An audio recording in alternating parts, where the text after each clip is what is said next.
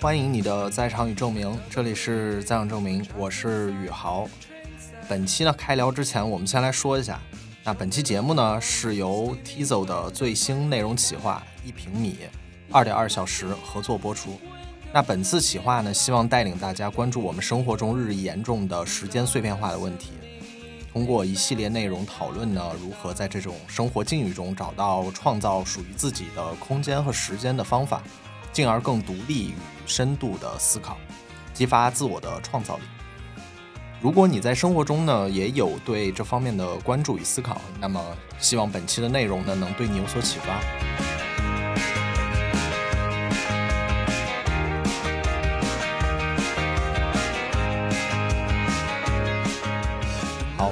言归正传。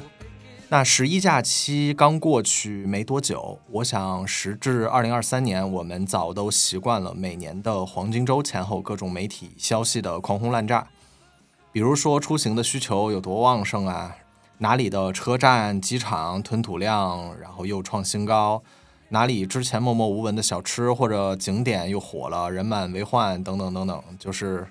就是看起来整年的常规生活里面被压抑的那种活力啊，还有对旅游的消费需求都一股脑儿的被释放出来了，一片欣欣向荣，嗯，大有这个 盛世如你所愿的意味。当然呢，就是节后也会出现大量的数据总结和一些分析报道吧。呃，我无意当中看到了一个挺出乎意料的数据，嗯、这是人民网对成都的一个数据报道，我来给大家品一下啊，就是二零二三年中秋国庆假期收官，成都位列国内热门旅游目的地城市。中秋国庆假期，成都公园表现亮眼，各项数据再创新高。非常标准的起手式，盛世感拉满啊！十月七日呢，记者从市公园城市局获悉，全市公园接待游客达六百三十三点四五万人次。OK，我们这里停一下。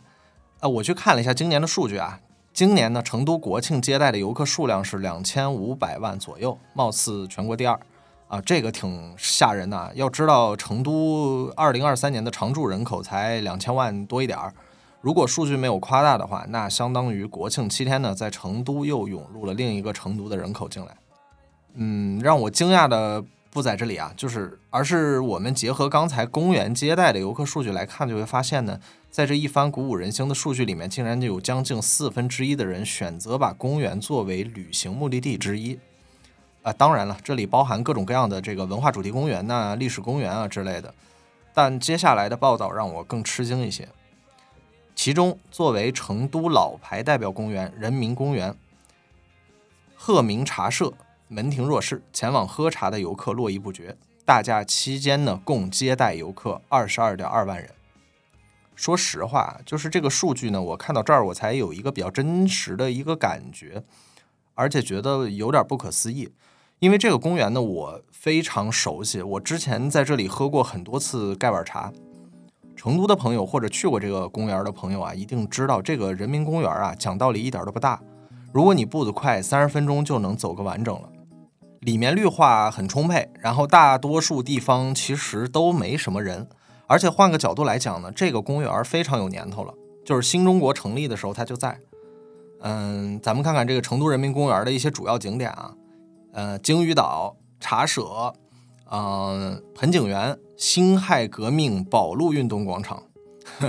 这个浓浓的古早风味，这绝对是纯纯的那种 old school park。就是光从字面上啊，没个七十高寿，我才对这些应该毫无兴趣。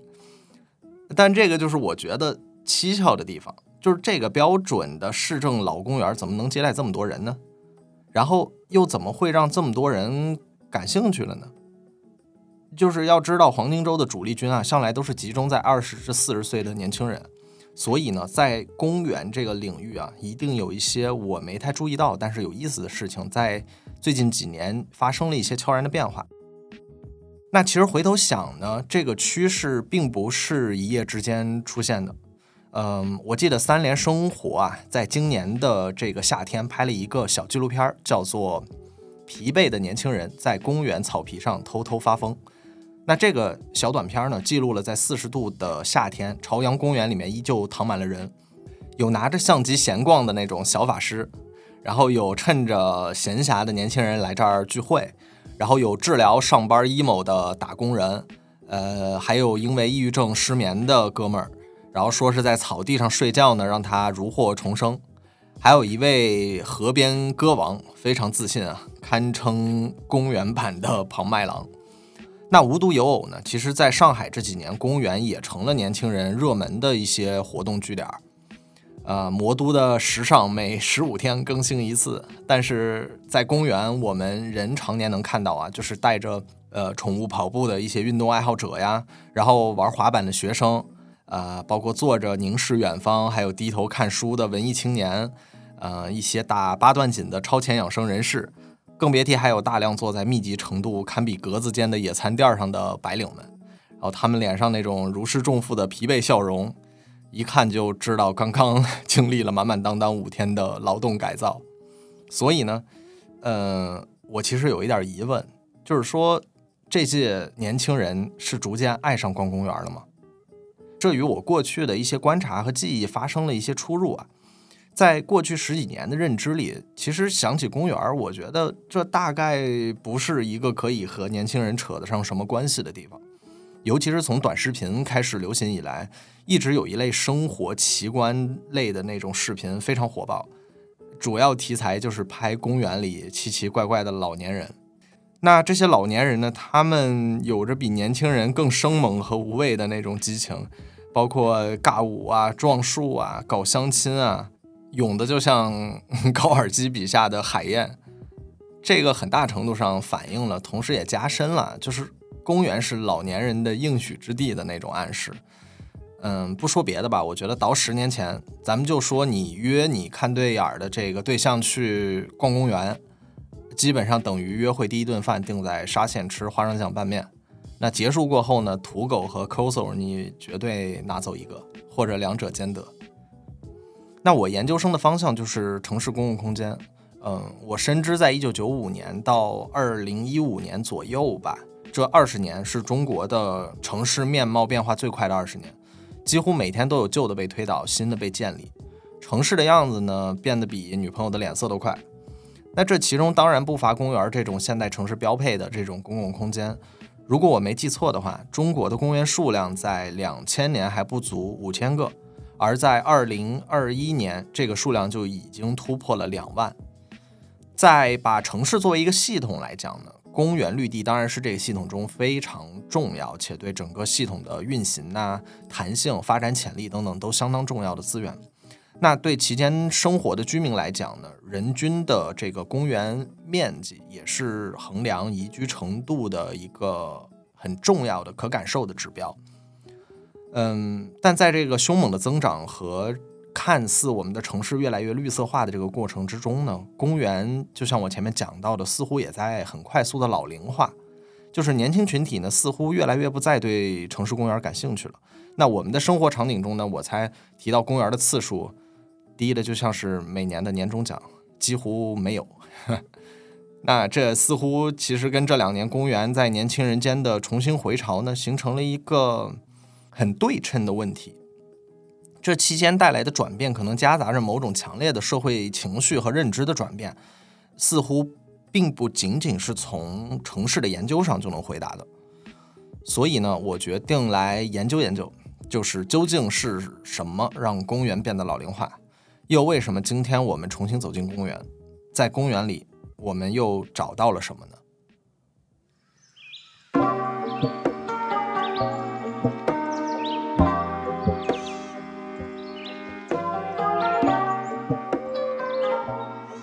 其实刚才我们叙述到的，在前十几年出现的公园老龄化现象，并不是全部。如果我们再往前继续回忆的话，就会发现更早的时候，其实好像并非如此。嗯，至少在我很小的时候呢，也就是上个世纪九十年代吧，似乎公园仍旧是一个城市的娱乐的目的地，或者说依然充当着非常重要的休闲生活场景。那个时候呢，对于一个小学生来说，除了过年以外，最兴奋的常规活动基本有且只有一个，那就是春游。那春游的地点一般就是公园。嗯，我小时候是在太原长大的。我们春游的目的地呢，除了红色教育的那种烈士陵园以外呢，另一个重要的地点就是迎泽公园。这是太原静变一点的市区里面最大的公园，也是真正意义上太原的第一个城市公园。它就建成于解放后的几年间。那一开始的时候呢，迎泽公园相比我们前面提到的成都人民公园，除了有一个很大的人工湖以外，其他风格上没有太大的差异。从基础设施到绿化、取名等等，都是带有着强烈的上世纪的一种经典风格。那一九五七年呢，迎泽公园开始正式向公众开放售票。后来又从其他县呢搬来了一座古建，叫做藏经阁。然后七十年代的时候呢，建了东西两座假山群。等到了八十年代呢，又开始引入了逐渐在全国蔚然成风的主题公园元素，安置了许多像碰碰车呀、呃登月火箭呐、急流勇进啊之类的很多这个大型的游乐设施。嗯，那来到我小时候的九十年代呢，在我记忆里，迎泽公园仍然是提起太原市不可不知的一个绝对地标，也是每个小孩趋之若鹜的游乐胜地。那提醒一句呢，这个时候的公园依然是要两块钱的门票才能进的。呃，为啥我会记得这么清楚呢？因为当时我有一个发小就住在公园边上的一栋宿舍楼里面，那恰好他们家是一层。那他家的卫生间窗户呢，又恰好直通公园一处隐蔽的树林背后。那我俩恰好又老是从这儿溜进去玩儿。那在那个时候呢，我这个发小的家不是狭小逼仄的员工宿舍，而是立减两元直通仙境的兔子洞，是免费通向汤婆婆城堡的小木桥。那不光是我对迎泽公园痴迷啊，那我的父母呢，也会在休息日里呢带我去这里划划鸭子船。呃，这个是迎泽公园的不划等于白来的高人气重点项目，也会在节假日带我来。嗯，春游、赏花、采雪、观灯。如果让我给九十年代的迎泽公园写一句广告语的话，我会说：嗯，出门玩别发愁，你想要的我都有。那二零零二年呢，迎泽公园它正式免费开放了，之后据说呢，又在几年内引入了科技馆呐、水族馆呐。也添加了许多更新的、更大型、更刺激的那种游乐设施，但是慢慢它对我也失去了吸引力。这些新东西我一次也没去过，直到高中毕业之后，一个朋友约我在那儿见面，然后一起喝酒，我心里还犯嘀咕，我说他是不是选错地方了？然后去了才发现，不知什么时候迎泽公园边上竟然开启了几家夜店。那看起来我似乎啰啰嗦嗦聊了一些很私人的记忆啊。但是如果你和我年龄差不多的一些朋友啊，可能会发现多多少少都有相似的这种经验或者体会。其实说实话，在解放后一直到两千年间，虽然在全国各地的城市公园可能大小啊、设施、景点、植被什么的都不一样，但发展状况都大抵相似。这在我开始自己的建筑学业以后呢，多次调研中也得到了一些印证。只要你去到有一定年头的这个公园啊，你就会发现，这里虽然它不是你从小常来的地方，但总有大量你熟悉的那种老味道。放眼望去，满满都是 deja vu。那在这段高度相似的公园发展过程当中呢，他们其实也拥有着相似的城市地位。我相信在那段时间里啊，每一个城市一定找得到至少一个公园。它就是这个城市大众娱乐的绝对 C 位，是家庭短期出行的旅游首选，是城市休闲生活皇冠上的宝石，岿然独立，傲视群雄。那这从以前公园中密集的那个可以合影留念的照相亭，足以见得公园在人们心中的一个地位。如果还想作证呢，可以翻看一下家里的早期相册，就是封皮是那种，呃，花草山水或者是美女大头照。然后里面每一页有很多这个小塑料袋的那种，我大胆断言啊，你的父母长辈也在不同的人生节点里留下了一些在那个公园的早期珍贵影像资料。嗯，读过《平原上的摩西》的朋友们应该记得，就是在全书的第一章开头，主人公的父母庄德增和傅东新第一次经人介绍见面，就是在东北八十年代的一座公园里划船，然后定下的婚事。可见，公园其实对那个时代的人来说，不仅是重要的，还充满了目的地的性质，是具有浪漫和仪式感的一个场所。所以，两千年后发生了什么呢？就是让公园失去了昔日的卓然地位，更失去了几十年长久以来的吸引力，变得逐渐开始老龄化了呢？呃，我想最重要的答案藏在娱乐选择增加和个人时间的减少之中。公园在上世纪之所以是焦点，正是因为娱乐选择上的匮乏。而正如迎泽公园一样啊，就是我们的城市公园呢，向来它不是一个纯粹的有着人工景观的绿地。那从早年的人工湖啊、小桥流水、亭台楼榭，到专业的造景，呃，石碑假山、真假古迹，再到后来的游乐设施、划船拍照、节庆活动，呃，还有什么科技馆啊、水族馆、各种馆。用今天的话来说，公园其实就是上个世纪的综合休闲露天 mall。还记得我给迎泽公园写的广告语吗？出门玩别发愁，你想要的我都有。这个我都有，像不像今天的商业综合体会告诉每个人的话？那过去的公园呢，也的确像现在的商业综合体一样，吃喝玩乐我们都可以在里面度过一整天。只不过呢，这些娱乐需求现在变得更加丰富了。也都被逐渐包裹上品牌和消费的外衣，被替换掉了。那公园里的散步呢，变成了逛街；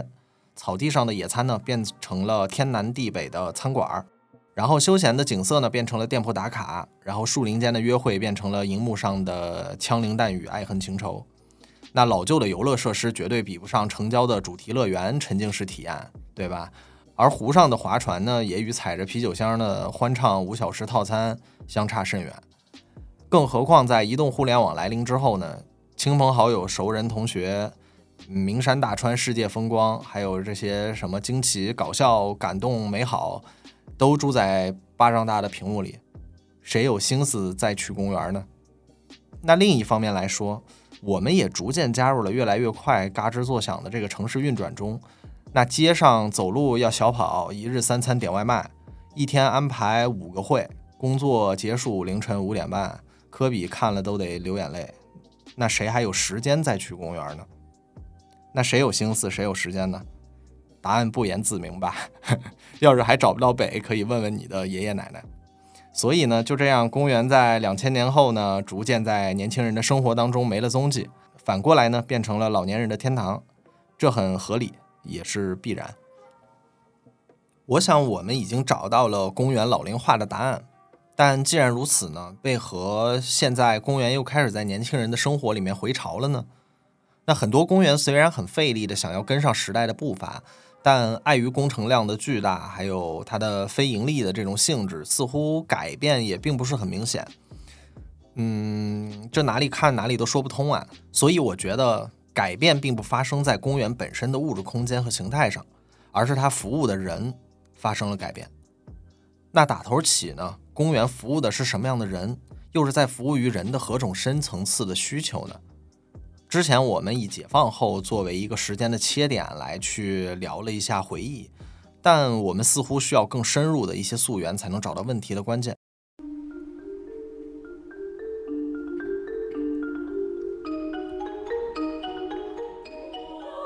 那么，我们来看看中国的现代城市公园究竟从何而来啊？和很多我们今天在中国看到的现代产物一样，现代的城市公园它也是舶来品。呃，注意“现代”这个定语啊，就是我们历史当中当然有悠久璀璨的园林文化。嗯，你比方说北方的许多皇家园林，像是颐和园，还有就是南方的那些文人园林，比方说苏州的拙政园之类的，这个都可以很好的说明这个问题。但是呢，这些园林它从来不是公共的，它们只服务于特定的人群。那将园林作为一种公共场所，一种开放的城市资源，这还要从一八四零年的鸦片战争说起。那鸦片战争战败以后呢，西方列强就开始在中国设立租界了嘛，然后他们就把自己国家当时的一些城市建设手法就开始引入中国，同时呢，也把西方发展日益成熟的这个公园也带进了中国。我国第一座城市公园呢为上海租界的外滩公园，英文名称就是 Public Garden，也就是历史课本上挂着“华人与狗不得入内”那个臭名昭著的公园。嗯，但是据说可靠的史料记载啊，就是这个标语好像从未公开挂牌过。呃，那此后呢，在清末和民国的数十年间，仅在上海啊、天津、青岛这些大城市，就有三十余座租界公园出现了，包括我们现在的虹口公园，然后还有法国公园，也就是现在的这个复兴公园，还有叫做菲斯尔公园，也就是现在的中山公园。啊，等等啊，都是其中这种租界公园的代表。但这些所谓的公园呢，虽然已经有了现代公园的样子，却嗯，仍然是给这些殖民者所使用的，它并不是完全开放的。那殖民虽然王八蛋，但是也刺激了中国的私园公用的改革。那北京就开始登上现代公园的舞台了。当时时值这个清末的新政啊，呃，清政府呢就派出了五大臣。出洋考察西方所谓的岛民善法，然后其中呢便提到海外都会的繁盛之处定有悠游休息之地。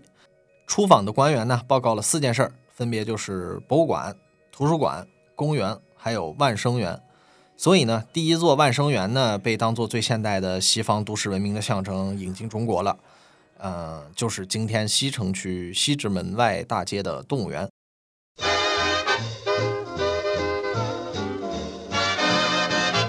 那别看现在这个园子有点排不上号了啊，但是在晚清那可是咱北京最牛逼的去处。那不光有动物看，还有西餐厅和咖啡馆，洋气极了。那到了民国期间呢，一九一四年，京都市政公所对北京市政工程进行改革。那其中最重要的改革呢，就要数公园开放运动。他们陆续呢，将清代各位皇帝老儿的家坛呐、宗庙、园林。呃，比方说这个社稷坛、先农坛、天坛、地坛、太庙、三海、景山、颐和园等等，它都改建为了公园，那向公众开放了。那民国北京的公园呢，既是新的公共空间，也是旧的帝国遗址。到了五四运动之后呢，公园成了年轻人开自由之先河的集散地。那当时的新文学作品，凡是跟恋爱有关的场景，大多发生在公园里。那这些青青年呢？他们在公园里散步、喝茶、用餐，然后通过在公园里的这种社交呢，来走向一个婚恋自由。嗯，说到这儿呢，不知道当时那些先锋青年们，要是得知在小一百年后，人们开始在公园里练摊儿，搞起了相亲角，又走回了这个父母介绍的老路，该作何感想啊？那这大概就是解放前一百年的中国现代公园简史吧。但是似乎呢，我们建公园的根本动机还是受了洋人的刺激，嗯，或者也是某种不得其法的现代化野路子吧。那我们再看看世界的其他地方，或许能找到真正的答案。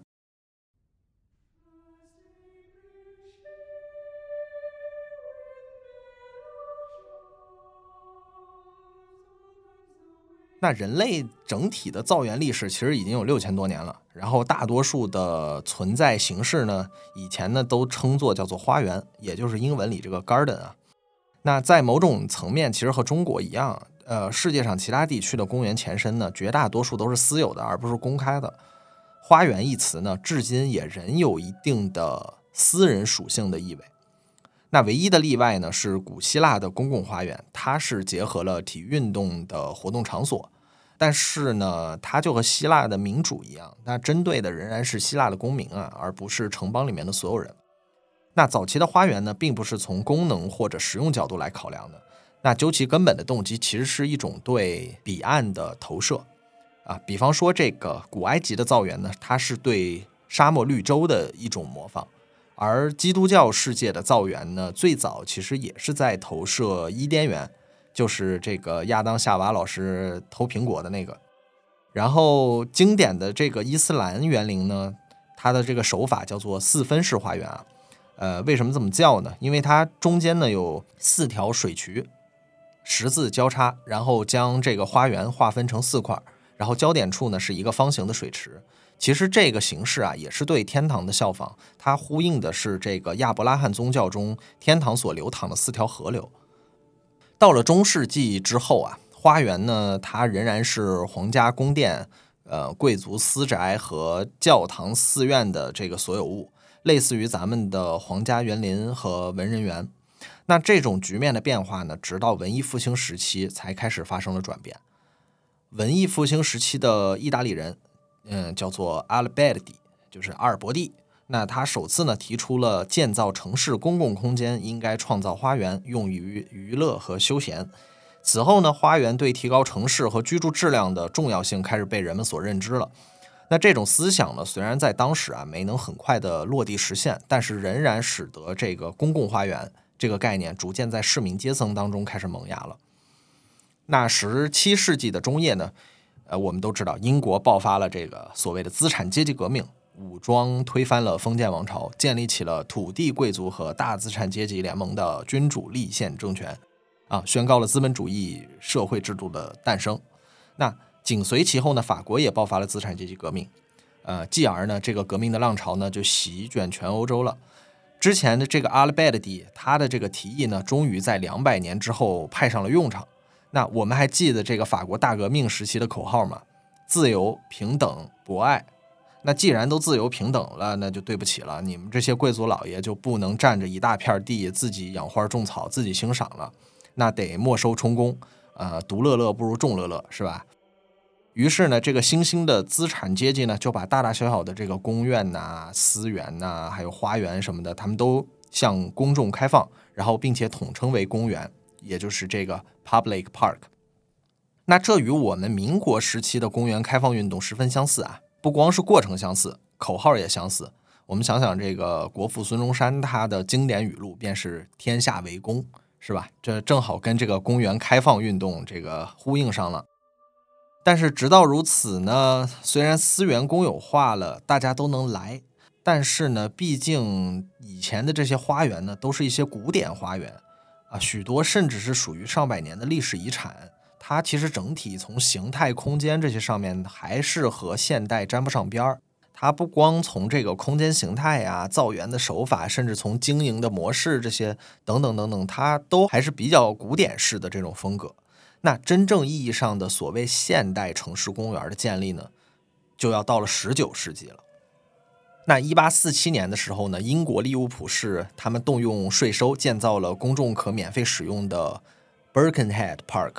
呃，应该翻译成这个伯肯海德公园吧，标志着第一个现代城市公园的正式诞生。等等，我们这里先停一下啊，就是如果之前的私园公有化算是打土豪分田地、白捡的便宜，那动用税收来专门建造一个公园，就一定有它明确的用途和动机。那顺着这个时间线，我们横向来看一下，这不就是第一次工业革命那段时间前后嘛，对吧？那众所周知呢，城市在工业革命时期呢，它发生了职能上的转变。那我来上一段这个对于工业革命前后的一个城市的描述啊。十八世纪下半叶以后，随着工业革命的展开及城市化的发展，大量人口向城市聚集。城市人口的剧增呢，导致了城市规模的迅速扩大，自发形成的中世纪城市结构遭到破坏，城市尺度不再宜人，渐渐远离了自然和乡村。十九世纪的城市正在迅速成为令人感到恐怖和危险的地方。英国经济快速发展的同时，出现了严重的城市病。好的，那看到这儿啊，熟悉而又亲切的词汇，城市病。那接下来呢，英国决定怎么做呢？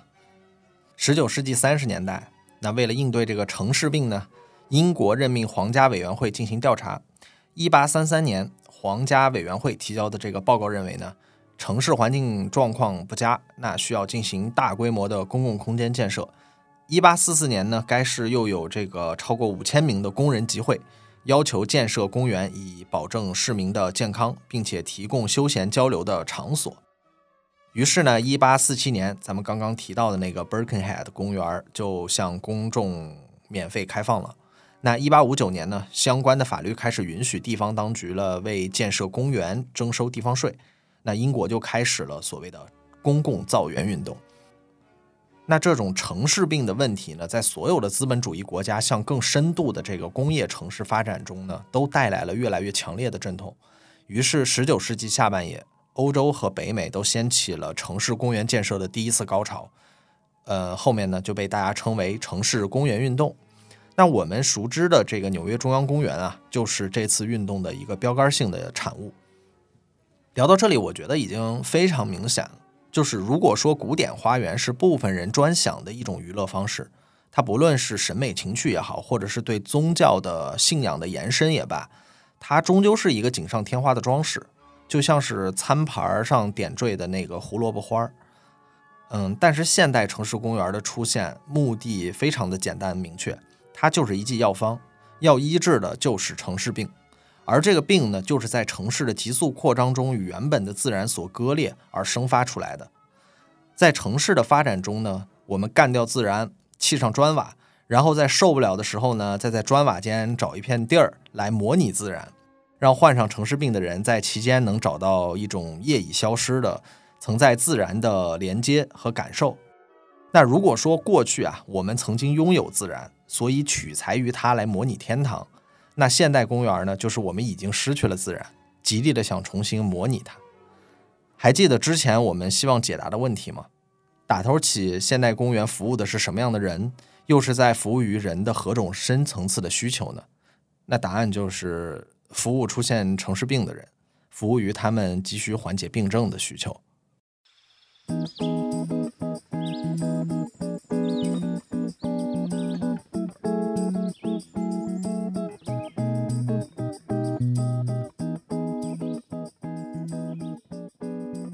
这似乎已经离我们要探究的问题越来越近了。如果你已经和我一起走过了从，呃，刚才十几年前的中国公园的老龄化现象，到更早的中国城市的公园历史，然后因为它是舶来品呢，所以我们又翻出了世界其他地方，尤其是欧洲的花园。那最后又到城市公园的产生，嗯，我们最终在英国人这里落脚。然后找到了城市公园得以出现的最初的原因和动机，那么或许就是你已经发现了，这个原因似乎与我们想解答的今日的年轻人为何又爱上了逛公园的问题同构了。因为城市病可不是只针对英国人，我们也或多或少的深陷其中，而且不可否认的是，病情还在日益加重。那想来我们找了半天呢，这个答案。颇具讽刺意味。在第一次工业革命前后呢，因为城市的急速扩张和环境的恶化，那英国人不得不兴建城市公园，用以治疗城市和这个期间生活的这些人。而我们呢，因为现代化的滞后，先兴建了城市公园，提供了一些娱乐和休闲，却在小两百年后呢，被大家比喻为第三次工业革命，也就是人工智能革命的当口下呢。面对日益不堪忍受的城市病而重新走入公园，嗯，这也算是公平吧。反正迈向现代化的后遗症，谁都得走一遭。价格公道，童叟无欺。不过这小两百年过去了，城市病也没闲着啊，它也在努力进化、自我迭代。十九世纪的英国人的病痛在于空间的拥挤，呃，环境的污染，阶级间的尖锐矛盾，还有对自然的急切渴望。而今天我们的病痛呢，则是已成定局的脱离自然后的那种系统压力，呃，精神焦虑、漂泊无根的怅然若失和无所不在的赛博轰炸。城市病相比之前的身体伤害，在今天更像是精神疾病。公园起初是一个伴随着工业文明发展出来的场所，却在前面的十几年里呢，在年轻人的世界被现代生活折叠了起来。那个时候的年轻人呢，不来公园，倒不是说没有病症，而是靠着奋斗叙事啊，呃，靠着物质享受，靠着娱乐消费，还有包括卷赢身边人呐，等等等等这些止痛片吧。我觉得他暂时压制住了，假装对病情不闻不问，营造出一个虚幻的健康体魄，来说服自己一切安好。但是，似乎在这个三年荒诞的疫情之中，然后在这个现在越来越低迷的经济之下，还有在我们每天疲于奔命的工作异化之后，我觉得这些止痛片它可能越来越具有了抗药性。现在呢，我们只能直面救急，寻找新的出口。就如我们前面所聊呢，我觉得公园本身其实并没有太多变化，不过是年轻人为了缓解精神危机找到的新药方。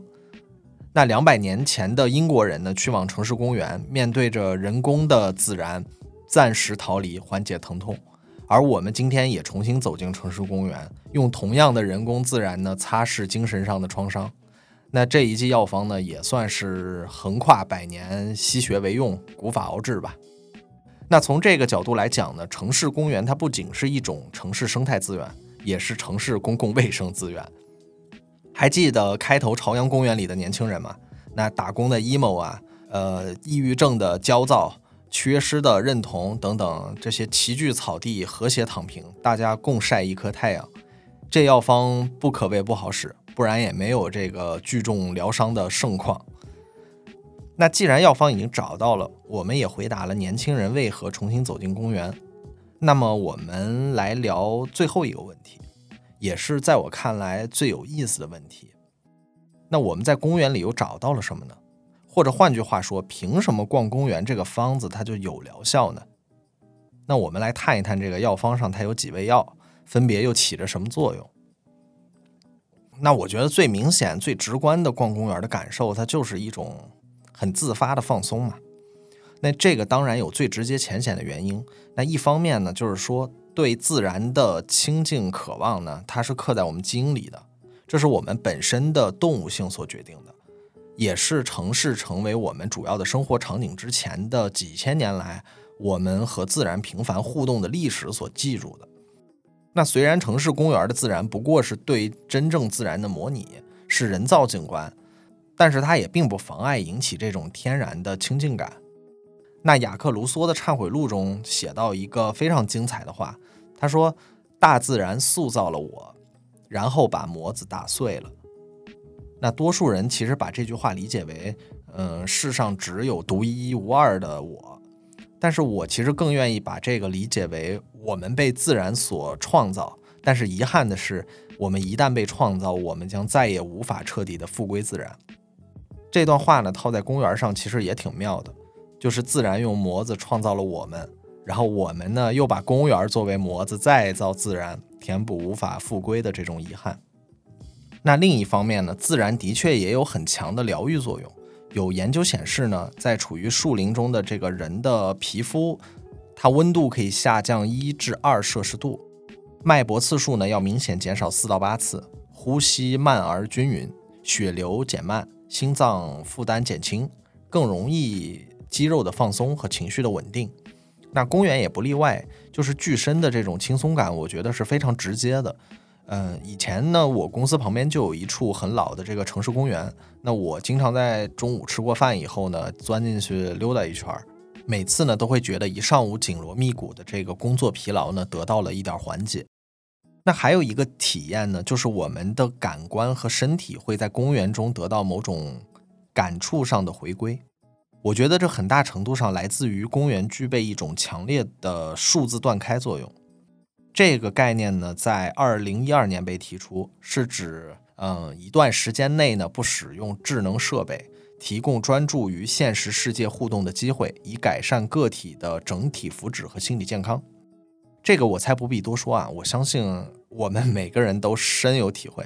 自从移动互联网的普及以后呢，我们每天都在受到各种各样的赛博轰炸。你从这个微信、微博、邮箱、钉钉、呃抖音、快手、淘宝、京东，每一个数字产品和它提供的这种讯息呢，恨不得抢占你所有的注意力，然后切碎你的时间，并在其间找到任何一处可以栖身的空隙，号召你盯着屏幕。滑动手指完成点击，只要你醒着，你就是数字永生人，永不下线。尤其各种各样打着所谓娱乐旗号的视觉数字产品，引诱着每个人在休闲时间继续再生产。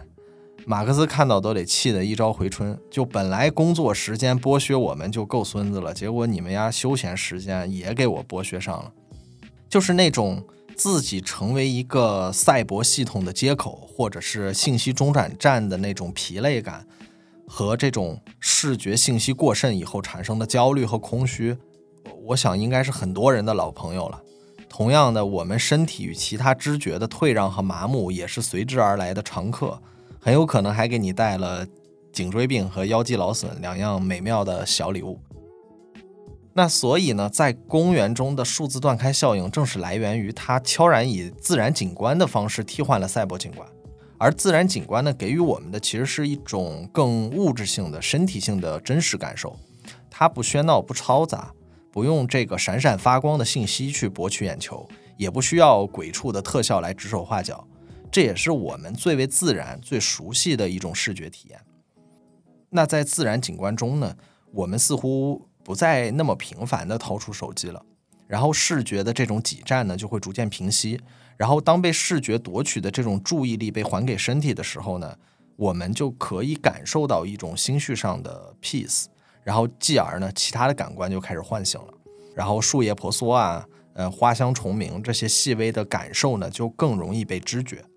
那这时的我们不需要再让视觉来疯狂的负重前行了。那不论是我们在草地上躺着吹吹风、看看天，还是在长椅上闭目养神，然后或者说用 Tizo 的渊静静地听一首有回忆的老歌，或者一个心仪已久却因为各种原因没有听完的播客，我觉得都是让当下在这个城市公园场景里的自己更加轻盈松弛的一种方式，也是让自己的注意力不再被赛博景观牵着鼻子走，重新掌握在自己的身体之中。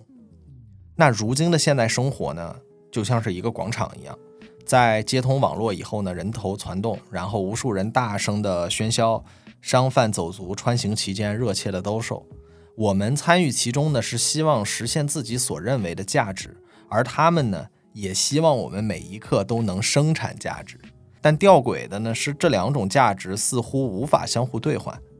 那公园是一个安静的地方，是一个休闲的场所。他负责的其实是广场的反面，是闲暇，是无所事事，似乎是价值生产的反对者。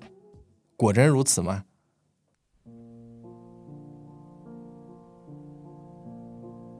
那惠特曼呢？他在《草叶集》里面写道：“说现在我明白了，制造最好的人的秘诀，就是在户外生长，在大地上进食和休息。”这话呢，倒像是专门写给在瓦尔登湖旁的亨利·梭罗的。当然呢，梭罗自己也写道：“我去树林里，因为我希望过上深思熟虑的生活，直面生命中唯一必不可少的事实，看看我是否能够学到他所教授的一切，而不是在临终时才发现我没有真正活过。”那包括弗朗兹·卡夫卡。在布拉格的公园中散步，写下了自己的小说文稿。克劳德·莫奈在吉维尼花园中画下了睡莲。然后，查尔斯·狄更斯在伦敦的公园里观察英国社会，寻找写作素材。路易斯·卡罗尔在罗宾逊花园里找到灵感，创作了《爱丽丝梦游仙境》。包括贝多芬也在维也纳的公园中构思了《春天奏鸣曲》中的韵律。很明了的是，在公园中。在自然景观中，我们追求的更多是作为自然人的价值，而不是被赋予在系统中的价值；是去思考与创造的价值，而不是铆定在生产者这个社会职能上的价值。所以说到这儿呢，我愿意爆言一句：公园的本体论是闲暇，是无所事事。这也是我们重新回到这里所希望寻找的东西。就是无所事事，它从不等于表面意思上的毫无行动。相反呢，它是一种强度。只不过呢，在当下过度积极的社会当中，它不被认同。在过度积极的社会里呢，强度是充足的绩效和充分的消费，而无所事事呢，则像是一种赤字，就像是无业游民为人所不齿一样。在生活的绝大多数场景中呢，伴随着社会系统的一再提速。我们已经习惯了一心二用，习惯了注意力的支离破碎，习惯于接受碎片化的观看和不完整的信息。那无论在赛博空间还是真实空间，我们都默认了自己一种观光客的身份，而审慎的认知和独立的沉思都像是笨拙与怠惰的举动，在视快如命的目光下引人发笑。但问题是，真正的创造只对在无所事事的沉思中敞开。就像罗兰·巴特的牌句，他说：“静坐无所为，春来草自生。”在无为中，在闲暇中，创造才会展露它的叶片。这正是公园的场域。公园和创作之间一直有一种暧昧的文化意涵上的连接。可以看看我们生活当中有多少创意产业和文化产品叫做公园。别的不多说，咱就说播客界，我猜老听众随便都能说出至少三个叫做什么什么公园的频道。看来很多朋友在起名的时候都 get 到了这种公园和创作间的隐喻。那我觉得公园的吸引力就在此处，这是很多城市生活场景里无法找到的，甚至不合逻辑的处事方式。那创造闲暇，把感官交回身体，漫无目的的在曲折幽深的小径上散步。在草地或者树下的阴影里无所事事的沉思，然后再去创造。这种在公园中的闲暇与无所事事呢，是一种心灵上的态度，告诉我们更为直接的价值和对生活的关照能力。不管我们是否体察到这些过程，但是公园中那些具身的体会，充分的反馈在重新走入公园的人们身上。虽然究其源头，现代的公园不过是人们为了疗愈而建立的自然模拟物。但在公园的真实感受与度过的闲暇，却未必是一种补偿性的替代品，因为公园呢，它作为自然世界与人造世界的连接点，非常直观地告诉我们，生命中最美好的事物都是自然赐予的，而非榨取自然所得。我想，我们一起探究的这些疑问，都已经得到了或多或少的回答。那最后呢，我想用最近看到的一本新书。呃，韩炳哲的《沉思的生活》当中，我很喜欢的一段来结尾。真正的幸福得益于没有目的和实用价值的东西，以及刻意的繁复；得益于不产出，得益于曲折的路、游荡和冗余；得益于不作用，也不服务于任何事物的美好法则与姿态。相比朝着某个方向行走、奔跑，甚至跋涉、从容的散步，是一种奢侈。无所事事的仪式感意味着，我们虽然做事，但不为任何事物，不为任何事物摆脱了目的与实用价值，是无所事事的本质核心，是幸福的基本城市。好的，这就是本期的全部内容了。那在节目的最后呢，我代表 T 走的最新内容企划一平米二点二小时，来征集大家的观点与故事。我们可以一起聊聊，不论是在逛公园的真实感受呢，还是像那些在公园里无所事事的散步一样，你一直想去做，却在忙碌的生活当中没有找到闲暇去做的事儿。欢迎大家在评论区中留下自己的经历、观点与故事，我们会给评论区高赞的三位听友送出 Tizo 的周边礼物。欢迎你的在场与证明。我们下期见，拜拜。